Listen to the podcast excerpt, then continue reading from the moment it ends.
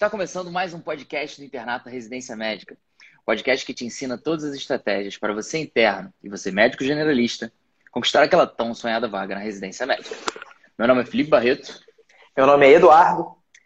E o tema de hoje é como superar a falta de disciplina e foco.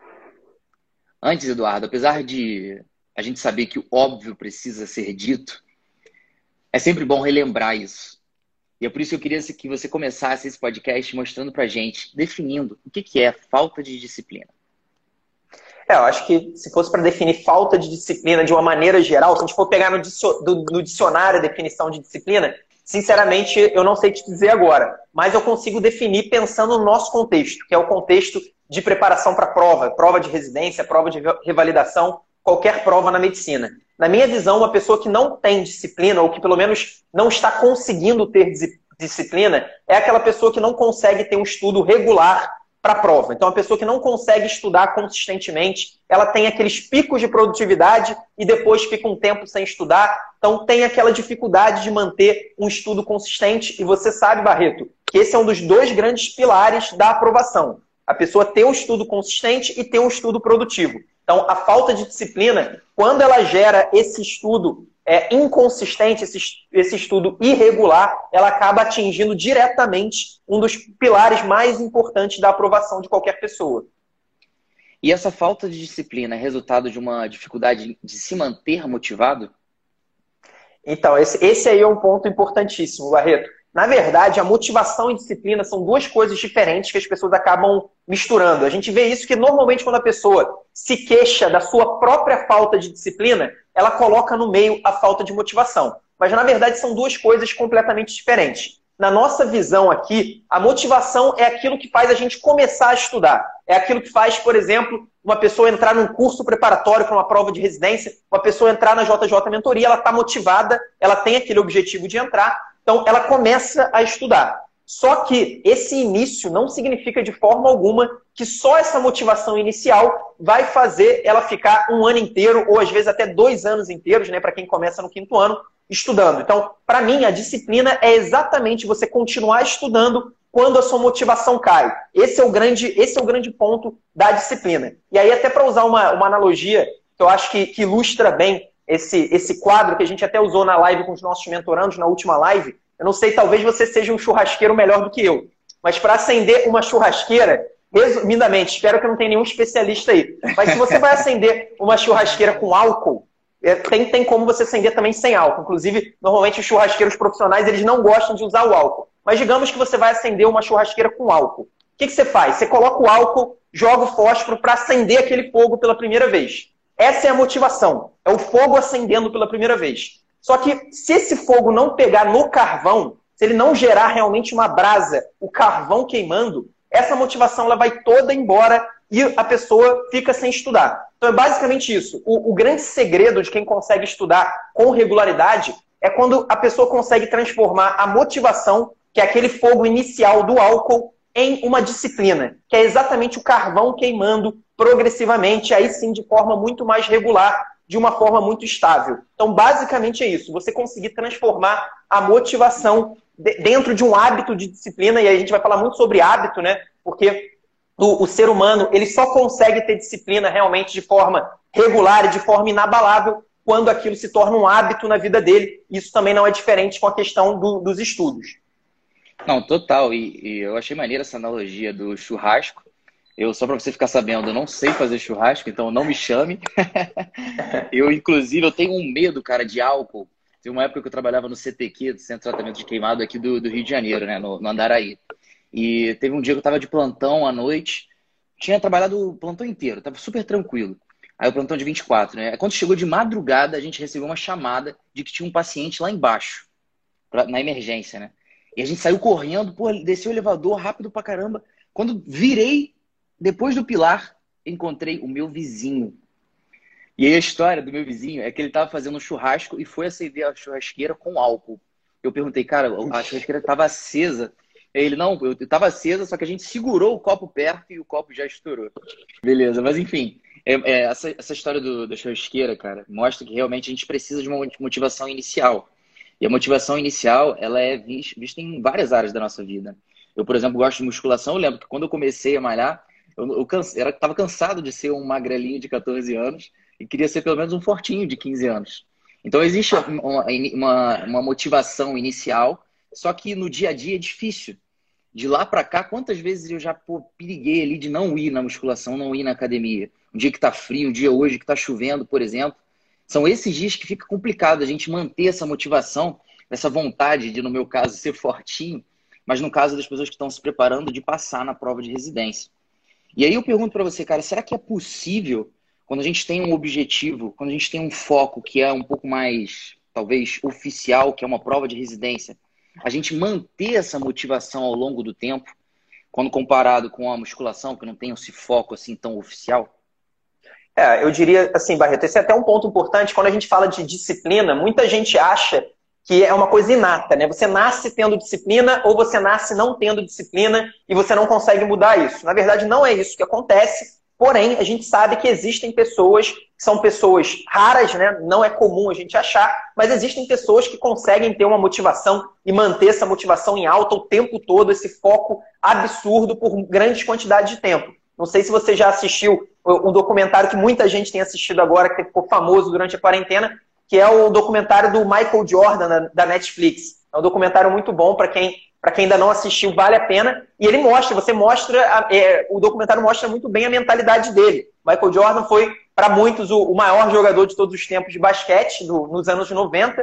E ele tinha uma motivação absurda, ele tinha um foco absurdo. Isso é muito incomum. O que a maioria das pessoas tem, e aí sim, você até usou outro exemplo muito bom, que é da questão do, da musculação, é que as pessoas têm uma motivação só que essa motivação cai. Isso é absolutamente normal. Então a pessoa entra no início do ano, dentro de uma preparação para a prova, ela começa estudando, ela está motivada, ela está muito focada e essa motivação vai caindo. O grande problema que, que acontece com muita gente é que a pessoa, conforme a motivação vai caindo, ela vai diminuindo também o seu ritmo de estudo. Então, se fosse pegar o exemplo da academia, é a pessoa que no início ela está muito motivada, ela está frequentando a academia todos os dias, e aí depois, quando ela começa a cair a motivação, ela para de ir para a academia também. Então, esse é o grande problema. É, e aí que entra a disciplina. Disciplina é você se manter indo para a academia, como você provavelmente fez, mesmo quando a sua motivação está em baixa. Esse é o grande desafio. Você não pode depender da motivação. Da mesma maneira que ninguém acende, é, ninguém mantém uma churrasqueira acesa somente com álcool, é impossível, você precisa ter um carvão. É a mesma coisa, você não pode é depender da motivação para estudar. Então, esse é um grande erro das pessoas. A pessoa fala, nossa, Eduardo, mas eu estou muito desanimado, eu estou desmotivado.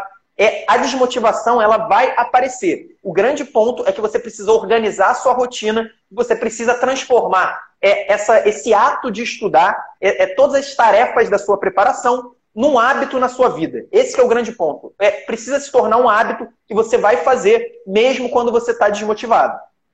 Não, e essa falta de motivação, ela não de uma, de uma hora para outra faz com que a pessoa não consiga realizar a atividade. Não é de uma hora para outra que você simplesmente falar, ah, não vou mais na academia porque, pô, não, não vendo resultado. No início, você começa a atrasar um pouquinho. Você chega, ao invés de malhar uma hora, você começa a malhar 45 minutos, depois meia hora. Depois você faz igual o meu irmão, chega lá em 12 minutos e fala, não, vou fazer um HIT. Vou fazer um treino intervalado de alta intensidade e tô, tá tudo certo. Ou seja, a gente vai gradativamente postergando aquilo que a gente não está com tanta vontade de fazer. Isso a gente pode dar um nome bonito de procrastinação. Tem um TED bastante interessante de Tim Urban. O título desse TED é Por Dentro da Mente de um Mestre da Procrastinação, para quem quiser procurar depois. E ele diz que na mente dessas pessoas existem alguns elementos que fazem com que elas tomem uma reação ou uma outra. Um desses elementos seria o macaco o macaco que está dentro da nossa cabeça, ele entende que nós, humanos, somos somente outro tipo de animal. E a gente tem por objetivo se alimentar, dormir, ter relação sexual, ficar ter, ter prazer de alguma maneira, ter um lazer. Existe um outro elemento que é o tomador de decisões racionais. Esse cara é aquele que consegue ter uma visão lógica de tudo que está acontecendo na nossa vida e pensar o que, que eu preciso fazer hoje para que lá no futuro eu tenha um resultado adequado. O grande problema é que na mente de um procrastinador, segundo Tim Urban, o macaco sempre está mais forte. O macaco que decide o que, que a pessoa vai fazer. E é por isso que a gente chega em casa, ao invés de abrir um livro, a gente costuma abrir o Netflix. Ao invés da gente ir malhar, a gente costuma abrir a geladeira para comer alguma coisa gostosa. E ele diz que existe mais um terceiro elemento que faz com que o macaco às vezes fuja, que é o monstro do pânico. O monstro do pânico ele aparece simplesmente quando a gente repara que vai acontecer algum problema muito perto da nossa vida. A gente tem aquela apresentação que não se preparou, a gente tem aquela prova que não estudou bem, a gente tem aquele trabalho que devia entregar e que, por, por, não, por não ter feito, geraria resultados negativos muito importantes. É nesse momento que o monstro do pânico aparece e diz: Cara, macaco, vaza daqui, deixa o tomador de decisão racional trabalhar. Eu tenho certeza que várias pessoas que estão escutando agora se identificam com essa situação porque todos nós já passamos por isso. Todos nós, segundo o Tim Urban, no final do, do TED Talk, ele diz: somos procrastinadores. E aí, considerando isso, cara, já que todos nós já passamos por alguma situação onde a gente procrastinou, procrastinou, procrastinou, até chegar pertinho do deadline e deu um jeito de, de resolver, como que a gente faz para acabar com essa procrastinação quando a gente está se preparando para a prova de residência? Então, Barreto, eu diria que eu, eu acho que o ser humano, até para citar outra referência, eu vi alguém perguntando o nome do, do documentário na Netflix, é Last Dance. Eu acho que a, a tradução para o português foi Último Arremesso, se eu não me engano. Mas com certeza, se você entrar lá no, no Netflix e pesquisar Michael Jordan, vai ser a primeira coisa que aparece. Mas basicamente o ser humano é um ser de hábitos. Existe um livro que eu acho que você já até citou em determinado podcast, que é O Poder do Hábito, que foi um livro é, best-seller também sobre o assunto. E basicamente tudo que foge à nossa rotina habitual se torna uma coisa estranha na nossa rotina e a gente tende a procrastinar. Então, se, por exemplo, se, se estudar para a prova de residência não estiver dentro do seu ritual, não estiver dentro dos seus hábitos de vida, com certeza esse macaquinho aí que você citou, interno, né, esse macaco na sua mente, ele vai fazer, ele vai tentar fazer com que você adie esse estudo o tempo todo. Então, eu acho que esse é o grande erro. As pessoas colocam o estudo para a prova de residência, o estudo para revalidação, como se fosse um apêndice dentro dessa rotina. Então, a pessoa não determina os horários que ela vai fazer isso, ela não organiza a rotina dela, incluindo a preparação para a prova, e o que acontece, ela só vai estudar quando dá tempo. Então, eu vou fazer todas as minhas, as, as, as minhas atividades obrigatórias, eu vou para a faculdade, eu vou para o trabalho, eu vou fazer o que eu tenho que fazer e depois, se der tempo, eu vou estudar para a prova. Eu acho que esse é o grande erro. Para a gente ter um tipo de, de estudo que seja regular, ele precisa se tornar um hábito na, na nossa vida. E hábito é só aquilo que a gente faz todos os dias, ou praticamente todos os dias, e aquilo que a gente tem uma organização muito forte, muito formal. Então, se você estuda é segunda-feira às duas da tarde, terça-feira, onze e meia da noite, quarta-feira é só no ônibus indo para a faculdade, na quinta-feira é só no intervalo de plantão, aquilo se torna sempre uma tarefa muito difícil de você fazer. Você sempre vai lutar contra aquilo porque aquilo não se tornou um hábito na sua vida. Então, quando você tem um trabalho, você tem que acordar todos os dias às seis da manhã, eu tenho certeza que se você passar três, quatro semanas indo para esse trabalho, aquilo vai deixar de ser um grande esforço para você, porque você já vai ter entendido que aquilo se tornou um hábito, aquilo se tornou uma rotina regular, basta você acordar e ir. É a mesma coisa de escovar o dente. Para criança, escovar o dente é um grande esforço, ela não quer fazer aquilo. Ela ainda não entendeu que aquilo é um hábito na vida dela. Agora, para um adulto, depois que ele, que ele janta, depois que ele acorda, aquilo já é um ritual, aquilo é um hábito, é uma coisa automática que ele faz. Então, esse desafio de transformar motivação em disciplina é exatamente o desafio de transformar o seu estudo, que é um estudo intermitente, é um estudo aleatório e desorganizado, dentro de um protocolo organizado de estudo. Se você tiver esse protocolo organizado e principalmente se você tiver metas a cumprir, eu tenho certeza que a chance de você procrastinar é muito menor. Porque a gente não procrastina escovar o dente, a gente simplesmente escova. A gente não precisa pensar muito na hora de acordar para o nosso trabalho, que a gente tem que fazer sempre, todo dia às seis da manhã. E aí, um, um detalhe importante, normalmente, eu não sei se você era assim também, quando eu era adolescente, quando eu era criança, eu tinha um colégio que era aquela coisa regular, todos os dias eu tinha que ir, tinha que chegar lá às sete da manhã, então, teoricamente, era um grande desafio, né? Você, uma criança acordar às seis, acordar às cinco e pouco para chegar às sete da manhã no colégio, parece um negócio realmente muito, muito ruim. Mas eu ia tranquilo para o colégio, eu não tinha esse problema, que você não tem essa opção de procrastinar, você simplesmente ia.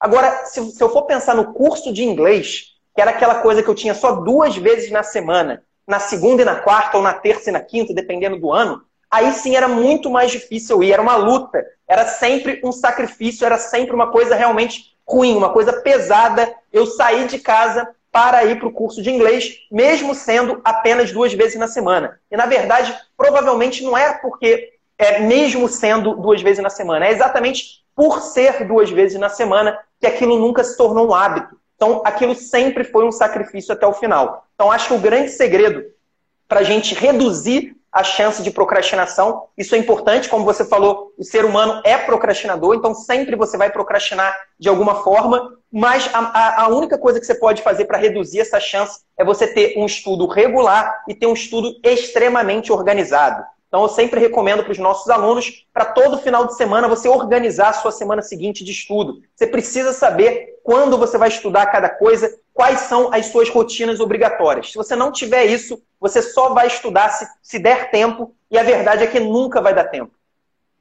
Cara, é muito maneiro esse exemplo que você deu, porque ele, é, ele bate muito com o que eu vivi também.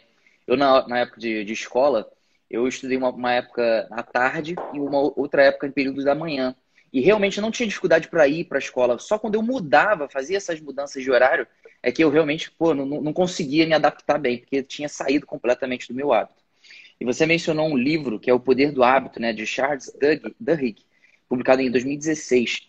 Ele realmente fala sobre a, a, como o hábito consegue mudar a vida de pessoas, inclusive de alta performance, como por exemplo Michael Phelps. Só que tem uma, uma parada muito interessante sobre o hábito, que ele diz que existem tipos de hábitos. E um deles são os hábitos mestres. Os hábitos mestres são aqueles que, por você começar a fazer, todo o resto da sua vida começa a ficar melhor. Um deles, que ele usa como exemplo, é o exercício físico. As pessoas que começam a se exercitar regularmente, a gente não sabe por quê, pelo menos pelo livro, mas a gente sabe que, evidentemente, as pessoas começam a fazer todo o resto da sua vida funcionar de uma maneira mais adequada. Uma outra coisa que funciona ótima, assim, dessa mesma forma, como um hábito mestre, é a meditação. Eu, há pouco tempo atrás, você sabe que eu faço meditação e faço curso de meditação. Eu, tava, eu achava que, enquanto você estava meditando, era o momento de você realmente é, fazer o, a atividade. Só que até o momento que eu descobri que, na realidade, a meditação é para você fazer 24 horas por dia, enquanto você está fazendo as outras coisas. A única diferença é, é a dificuldade né, de você realmente criar esse hábito.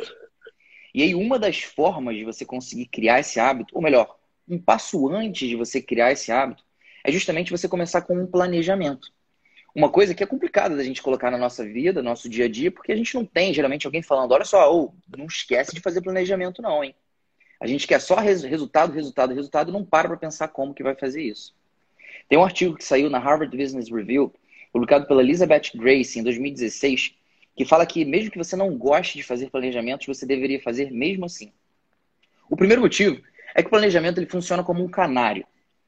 Não sei se você conhece essa história, se você lembra, eu já até te contei isso que os canários antigamente eles eram colocados pelos mineradores no início, na entrada de uma mina. E aí esses canários eles serviam como se fosse um alarme. Porque se esses canários no início ali da mina morressem, os, os mineradores entendiam que os gases tóxicos dentro dessa mina tinham matado eles. E por isso eles deveriam sair também. O planejamento funciona dessa, dessa forma. Você consegue ver quando as coisas estão dando problema no início do planejamento e aí consegue mudar a sua atitude para que lá no final você tenha o resultado que você quer. E é justamente por isso que a gente tem o segundo motivo de fazer um planejamento. Como ele funciona como um canário, ele ajuda você a conseguir os resultados lá no final. E dessa forma, utilizando essas duas coisas, você transforma esse hábito em alguma coisa que você vai conseguir realmente o que você quer lá no, lá no, lá no final do ano.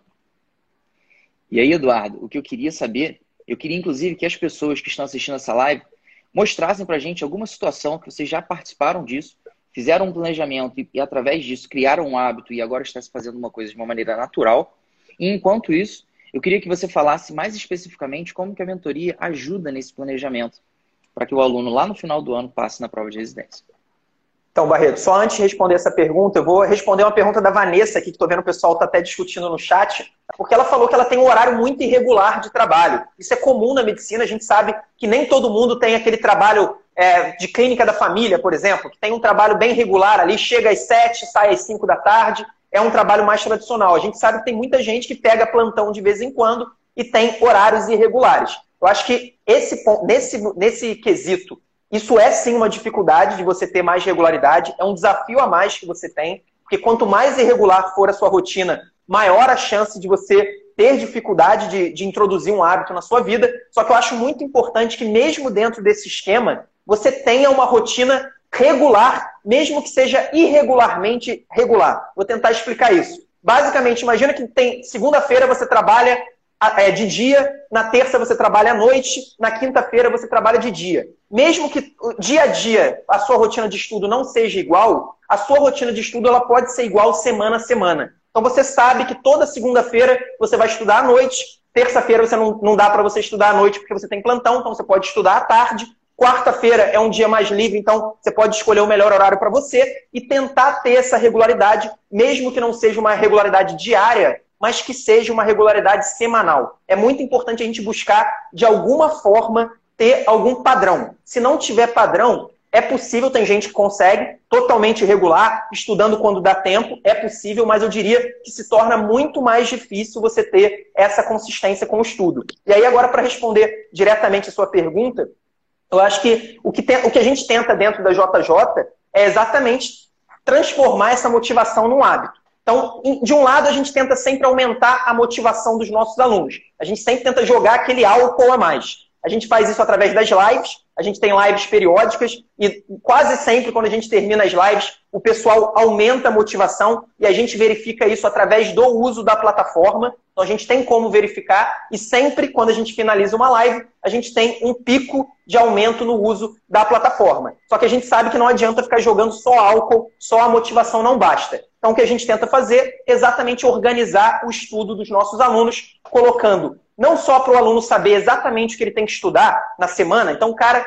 quando ele começa uma semana dentro da JJ, ele sabe exatamente o que, que ele tem que fazer. Quais são os estudos teóricos que ele tem que fazer, quais são as revisões que ele tem que fazer, se ele vai ter algum simulado, se ele vai ter alguma prova na íntegra, como ele vai fazer a revisão teórica. Então, o cara tem que ter tudo isso muito claro na cabeça dele. E mais importante ainda, ele tem que ter uma meta. Não adianta eu falar para ele que ele tem que estudar três assuntos. Eu tenho que dizer exatamente quanto tempo ele vai gastar para aquela tarefa e quanto tempo ele vai gastar para cada uma das outras tarefas. Então, se ele vai ter um simulado ou uma prova na íntegra, não dá para ele estudar dez assuntos, fazer um simulado e ainda revisar. Eu acho que o grande problema das pessoas é, que não se organizam e que, mais, e que seguem basicamente a lógica dos cursos tradicionais é que as pessoas, ao invés de terem meta de estudo, a meta delas é simplesmente finalizar o material que elas receberam naquela semana. Então, se elas tiveram uma aula de três horas de duração e receberam mais duas apostilas aí, totalizando mais ou menos umas 250 páginas,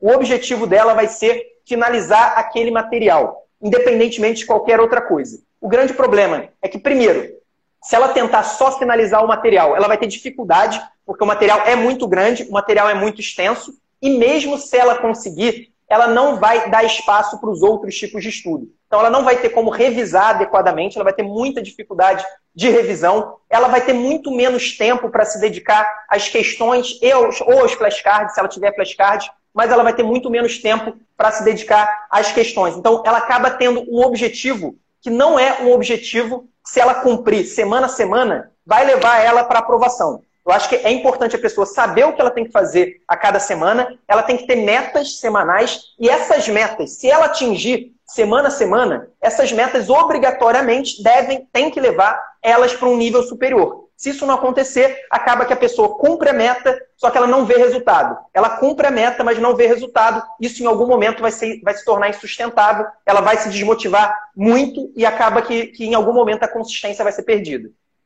Cara, foi bom que você finalizou dessa forma, mostrando que as metas, sim, elas devem existir, mas elas têm alguns critérios pré-definidos para que elas funcionem. Você sabe que eu estou aprendendo a tocar piano e eu estou utilizando um aplicativo que chama Simple Piano. Cara, eu, o aplicativo é simplesmente incrível. Porque eu nem sempre tenho muito tempo para aprender, mas isso não muda o fato de eu querer aprender. E ele tem uma meta que é uma meta de 10 minutos. Que eu te ficar tocando ali todo dia 10 minutos é o suficiente para eu ter tempo todo dia para fazer. E é o suficiente, ele, ele, é, ele é pequeno o suficiente para eu ter tempo todo dia para fazer, mas ele é grande o suficiente para fazer com que eu consiga ver evolução. E isso me dá motivação, isso faz com que eu tenha maior probabilidade de ter essa disciplina e no longo prazo eu ter mais resultado. Eu estou te falando isso porque a Luísa Maciel acabou de perguntar quanto tempo de estudo por dia você indica. Eu queria que você mostrasse para as pessoas, principalmente utilizando o que a gente faz na mentoria, para mostrar para elas realmente quanto tempo, ou pelo menos uma média, de como que as pessoas podem utilizar essas metas prática, práticas no dia delas. Então, Luísa, basicamente, as nossas metas para a primeira turma, né? O pessoal começou em fevereiro, então, para um, estudo extensivo, as nossas metas elas dão mais ou menos 15 horas por semana. Então, isso dá praticamente duas horas por dia de estudo na média. Essa é a nossa meta de primeira turma. Agora, se você está começando do zero agora, provavelmente você vai precisar de um pouco mais do que isso. Vai precisar de 20 horas por semana. Então, de duas a três horas de estudo por dia, se for um estudo produtivo, já é mais do que suficiente para te levar lá para aprovação. E, e a, a, grande questão é isso, porque a maioria das pessoas não vai ter um estudo consistente. Da mesma maneira que a grande maioria das pessoas que se matriculam numa academia não vão ficar com barriga de tanquinho, a grande maioria não vai ficar. A grande maioria das pessoas vai parar antes de chegar lá. Da mesma forma, no estudo para a prova de residência, e eu desconfio que seja para qualquer tipo de prova, a maioria das pessoas não vai conseguir transformar a motivação num hábito e não vai ter o estudo regular. Então, basta você ter um estudo regular, mesmo que seja de duas horas por dia, duas horas e poucos, que para algumas pessoas pode ser muito, para outras pode ser pouco. Eu sei que tem gente que estuda muito mais do que duas horas por dia, mas se isso for consistente, se você conseguir levar até o final do ano, eu não tenho nenhuma dúvida que isso já é suficiente para te levar é, num nível que vai estar tá muito acima da grande maioria dos concorrentes. Agora, se vai ser suficiente para aprovação, depende sempre de onde você começou, qual era a sua nota quando você começou e qual que é o grau de dificuldade do seu objetivo. Uma coisa é passar em oftalmo na USP, por exemplo, outra coisa é passar numa, numa especialidade menos concorrida, numa instituição menos concorrida. Cara, e eu, só para deixar bem claro, quando a gente fala em rotina de estudos, a gente não quer dizer que deva existir uma tabela de estudos, que são coisas diferentes. Quando a gente pensa em rotina, a gente imagina, só voltando na dúvida da Vanessa, que entra aqui nessa parte de metas, quando você, a gente for tentar aplicar essas metas, né?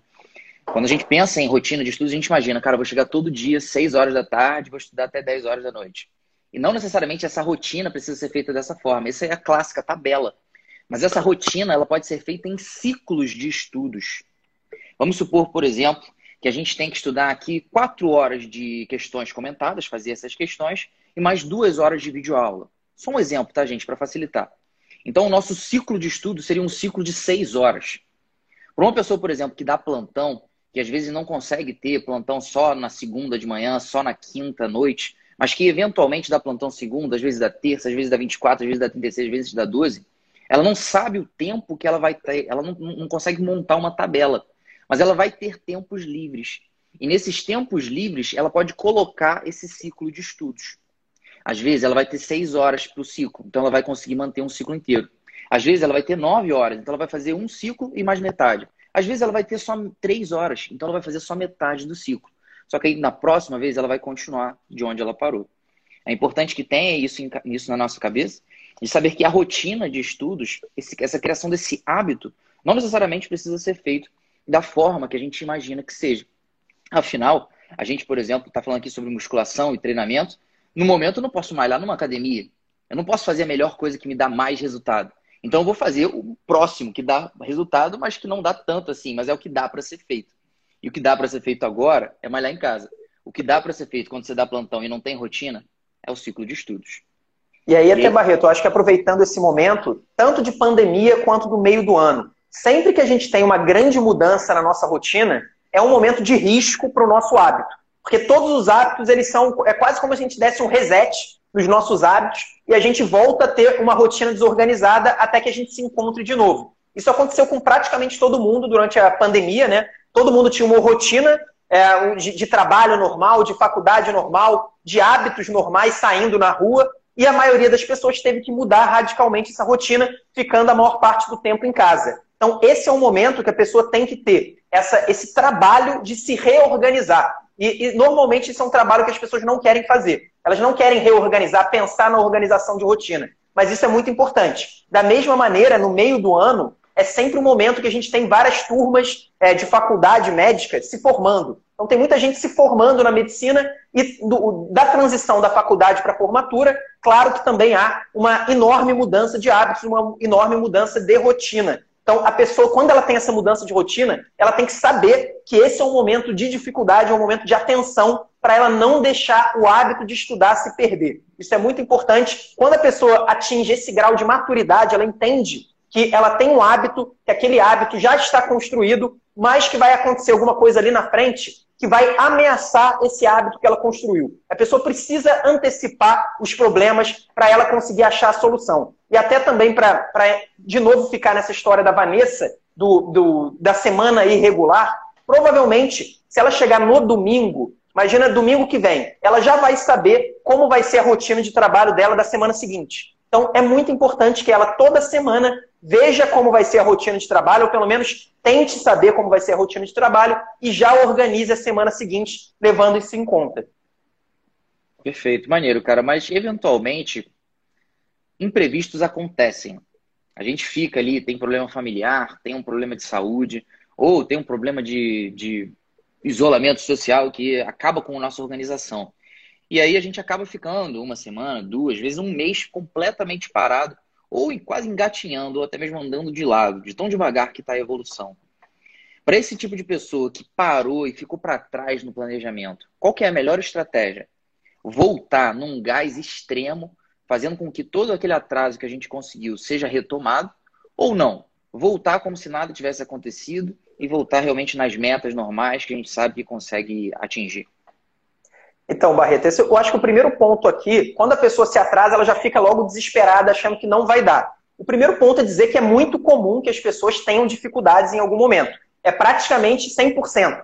Praticamente 100% das pessoas vão ter, em algum momento, um tipo de dificuldade maior e que vai diminuir o ritmo de estudo dela por uma, duas, três semanas, às vezes até mais do que isso. E isso não impede ninguém de ser aprovado na prova de residência. Se a pessoa tiver o restante do tempo dela um estudo regular, não vai ser três semanas, não vai ser nem um mês, dois meses de parada de estudo que vai atrapalhar essa pessoa. Eu acho que esse é o primeiro ponto. E sem dúvida nenhuma, a partir do momento que você perdeu o seu ritmo de estudo, a sua primeira grande preocupação é retomar o ritmo de estudo. E aí, quando eu falo em retomar o ritmo de estudo, não confunda com recuperar os assuntos atrasados. Porque normalmente, quando a pessoa tem assuntos atrasados, a única preocupação dela passa a ser esses temas atrasados.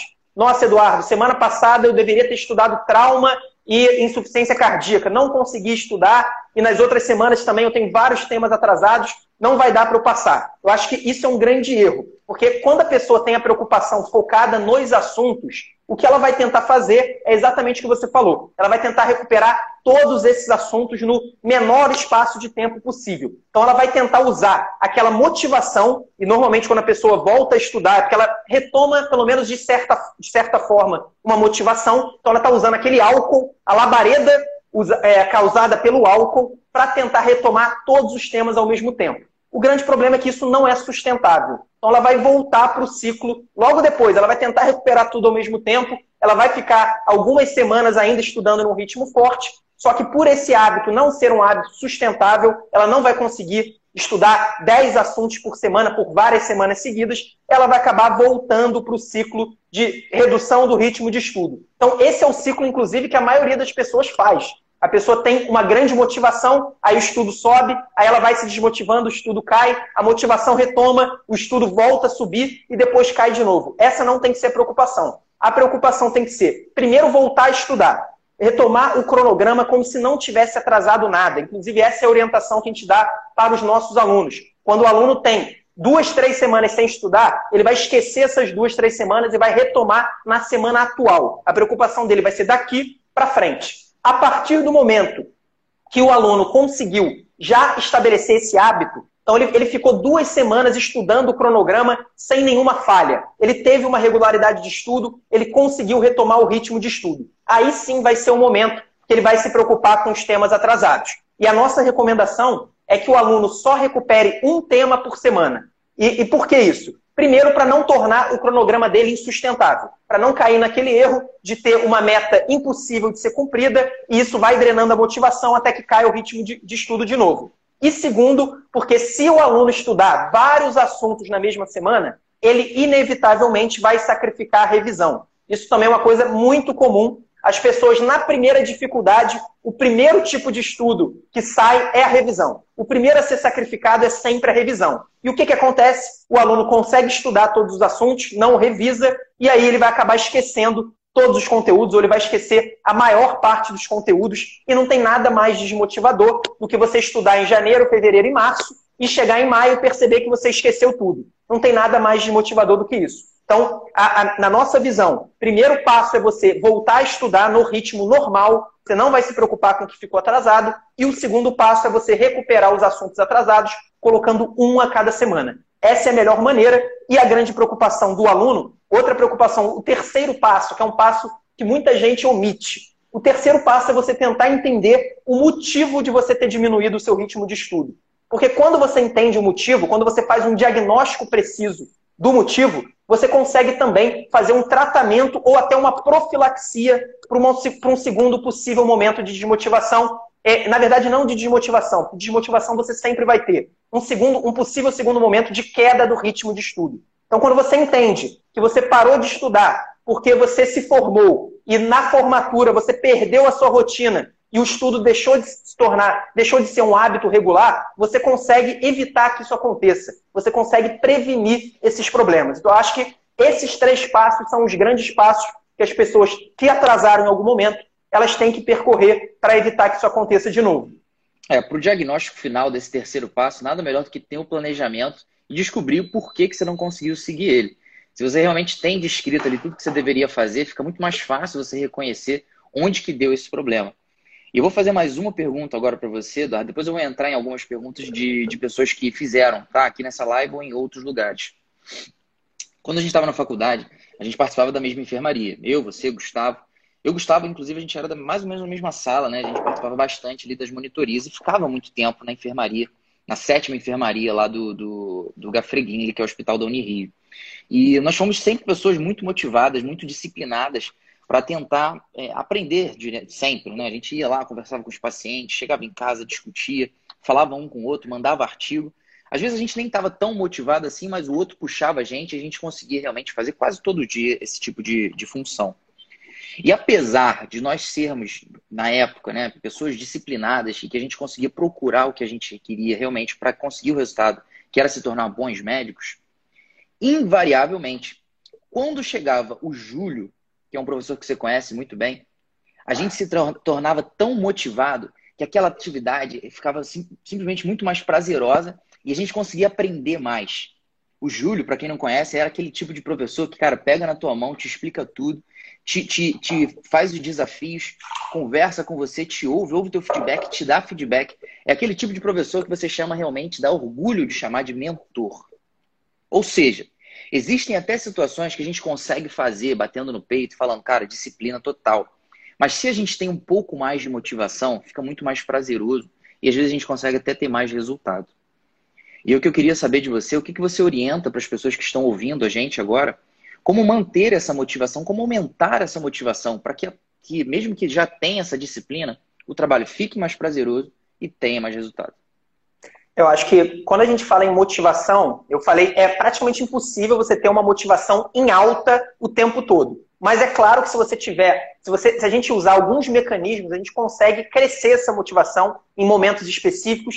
E claro que isso é excelente também para a regularidade do estudo. E basicamente tem dois pontos que eu acho que são importantíssimos e que podem ajudar a aumentar a motivação. O primeiro deles é exatamente você ter metas de estudo e você cumprir essa meta seguidamente. Então, quando a gente tem uma meta para cumprir numa semana e a gente consegue bater aquela meta, na semana seguinte a gente tem mais uma meta para cumprir e a gente consegue bater aquela meta, esse, esses objetivos, esses mini objetivos alcançados, eles naturalmente eles vão aumentando a nossa motivação.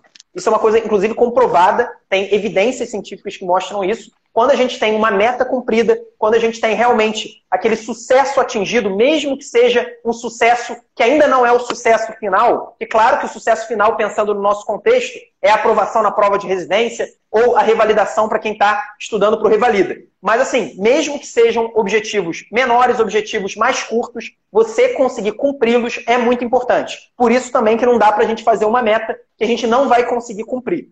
E o segundo grande ponto, que é exatamente o que essa, é, eu acho que essa ilustração que você trouxe consegue mostrar muito bem, é exatamente você estar num ambiente em que as pessoas têm o mesmo objetivo de que você, em que as pessoas estão indo para essa direção.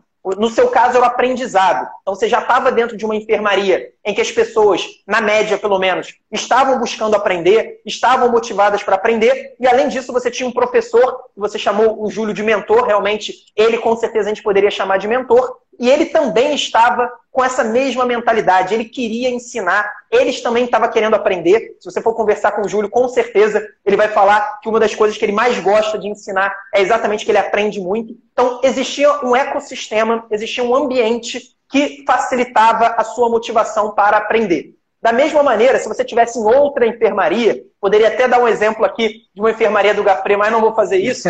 Mas se você tivesse numa outra enfermaria em que a mentalidade, em que a cultura do grupo fosse uma cultura, aquela cultura de não querer trabalhar tanto, de fazer o mínimo possível, eu tenho certeza que seria muito mais difícil. Eu sei até que você conseguiria, que você é um cara que tem uma grande disciplina, mas seria com certeza muito mais difícil você manter essa motivação, essa energia alta para aprender. Então, as pessoas precisam procurar um grupo, precisam procurar um ecossistema, um ambiente em que, que facilite mesmo essa aderência ao aprendizado. É a mesma coisa, imagina você começar a fazer uma dieta, só que você mora com a sua família, você quer começar a comer muito bem e a sua família tem a pior dieta possível. É muito difícil você conseguir isso. Seria muito mais fácil se todo mundo mudasse a mentalidade, todo mundo buscasse o objetivo em conjunto. Então, acho que o grupo ele pode tanto aumentar muito a sua motivação, ele pode tanto ajudar demais você a conseguir o seu objetivo, como também ele pode te atrapalhar muito.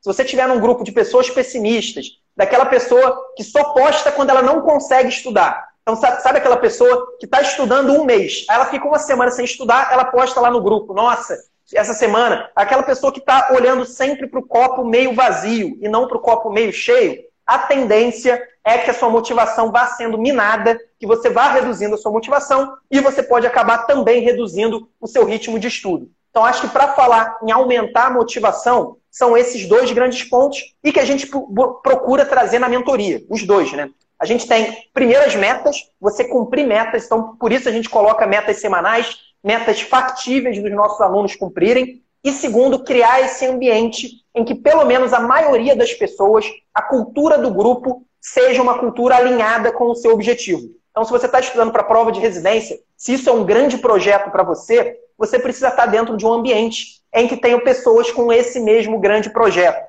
E aí muita gente fala, nossa, mas é meu concorrente. Não importa que é concorrente. A, a concorrência, na verdade, é muito maior do que o seu grupo. O importante é um dar força para o outro para manter esse estudo motivado. Eu acho que o grupo, apesar de em muitos momentos atrapalhar, ele, em vários momentos, se você está dentro do grupo certo, com certeza ele é um, é um, é um ponto importantíssimo. E até usando, voltando ao exemplo da série, né, do Last Dance, da série do Michael Jordan, a gente vê isso claramente dentro do time dele. O Michael Jordan, na década, ele, na verdade, ele passou a carreira praticamente inteira em um único time, que era o Chicago Bulls. E ele conseguiu, com o passar dos anos, ele, ele entrou lá na, na, década de 80, em mais ou menos 84, 85, e ele foi sair só em 98. Então ele teve uma grande influência, não só individualmente, como ele teve uma influência na mentalidade do grupo. Então o grupo adquiriu uma grande mentalidade de precisamos vencer, precisamos vencer, vamos ganhar. E eles acabaram ganhando seis títulos da NBA, que foi uma marca, é uma marca histórica que, se eu não me engano, nenhum time ou quase nenhum time conseguiu naquele, naquele mesmo período de tempo. Então ele conseguiu moldar a mentalidade do grupo e o grupo com certeza elevou as qualidades de outros jogadores. Não, não, era só o Michael Jordan que fazia o Chicago Bulls ser campeão. Era, eram vários jogadores que foram contaminados de, no, no, melhor sentido possível por essa mentalidade do grupo. Então, isso também é muito importante quando a gente fala de motivação. Não, e essa sensação de comunidade, cara, é extremamente importante para você manter a sua motivação. Mas, na minha visão, tem uma outra parte que é igualmente importante, se não mais, que é o seu bem-estar. A gente aqui está fazendo um podcast que é sobre metodologia de estudos, mas o nosso objetivo aqui não é ensinar você só a estudar da melhor forma possível. Estudar de uma forma que seja a melhor forma possível, não para você somente mandar bem nas provas, mas para que você tenha qualidade de vida. Uma das, do, dos nossos valores, que são um dos mais fortes, é a empatia. Então a gente orienta coisas para vocês para que vocês se sintam bem enquanto vocês estão estudando. Não adianta nada a gente botar aqui um monte de coisa para vocês, um monte de estratégia que vai fazer com que vocês fiquem loucos. Não adianta. É. E você pode até pensar, deixa só para finalizar o, o raciocínio. E você pode até imaginar, cara, eu já ouvi muito isso, né, Eduardo? Provavelmente você já ouviu isso também. Não, eu estou me esforçando agora aqui na, na, prova de residência, mas quando eu passar na residência vai, dar, vai ser ótimo. Eu vou ser médico, vou ser formado, vou ganhar dinheiro, vou estar fazendo, vou estar estudando o que eu quero. Só que a gente não repara que a gente faz isso toda hora e fala isso toda hora. Os amigos que estão, que são residentes, eles dizem a mesma coisa. Eles falam, nossa, eu estou na residência agora, mas depois vai ser melhor, quando eu for especialista. E antigamente falava a mesma coisa.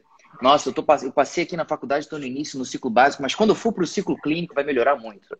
Ou quando era vestibulando, pô, eu estou vestibulando aqui, estudando um monte de coisa que eu não gosto. Quando eu for passar para a faculdade vai ser melhor.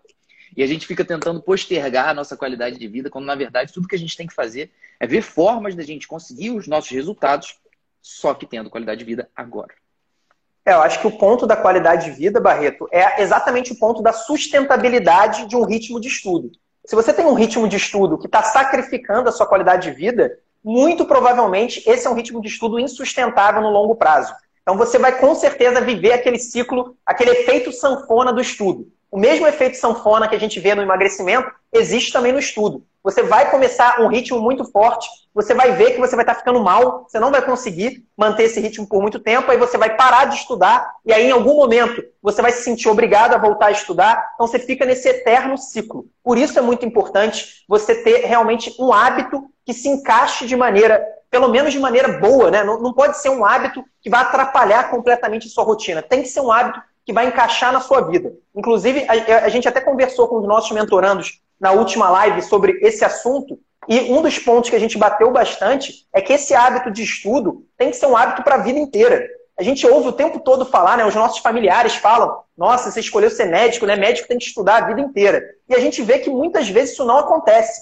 As pessoas não estudam a vida inteira. As pessoas trabalham a vida inteira e estudam muito pouco tempo. Elas evoluem muito pouco depois da formatura. Então, esse é um grande erro que as pessoas cometem e é exatamente isso que eu recomendo, que eu sugiro para todo mundo, todo mundo que está assistindo essa live, todo mundo que vai assistir a gravação de novo. Vamos colocar o estudo dentro da nossa rotina, vamos, vamos transformar o estudo num hábito. Por enquanto, vai ser um hábito para a prova de residência ou para a prova de revalidação. Mas quando isso passar, tem que continuar sendo um hábito para você evoluir como profissional, evoluir dentro da sua especialidade. Inclusive, de vez em quando eu recebo uma mensagem de ex-alunos nossos que estão na residência. Nossa, Eduardo, estou aqui no R1, estou trabalhando que nem um louco, mas eu queria continuar estudando. O que, que eu faço? Tem alguma dica?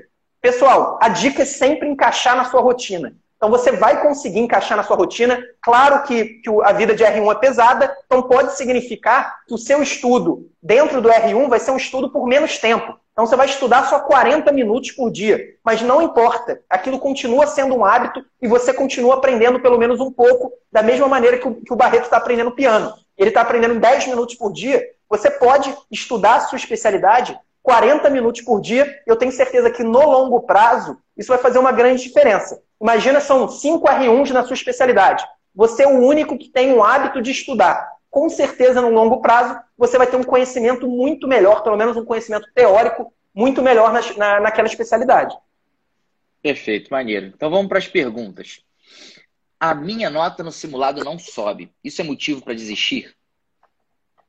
Eu acho claro que não, né? Eu acho que se a, se a nota do simulado não sobe, é um motivo para pensar no seu estudo. Muitas vezes a, a, nota não sobe, não é por um aumento, não, não é por uma questão é, que você não está estudando ou que você não está crescendo o seu desempenho. As notas em prova, elas flutuam muito. Esse é um ponto muito importante. Mesmo quem tem. Imagina uma pessoa que teve uma ótima preparação, uma preparação quase perfeita de prova de residência. Ela começou a estudar em janeiro, foi até dezembro, conseguiu ter um estudo muito consistente. Mesmo essa pessoa, ela nem sempre vai ter notas crescentes em todos os simulados. Claro que se a gente olhar o retrato geral, ela vai ter, ela vai ter um crescimento de desempenho muito grande. Só que se a gente olhar um simulado por simulado, nem sempre a gente vai subir sempre a nossa nota.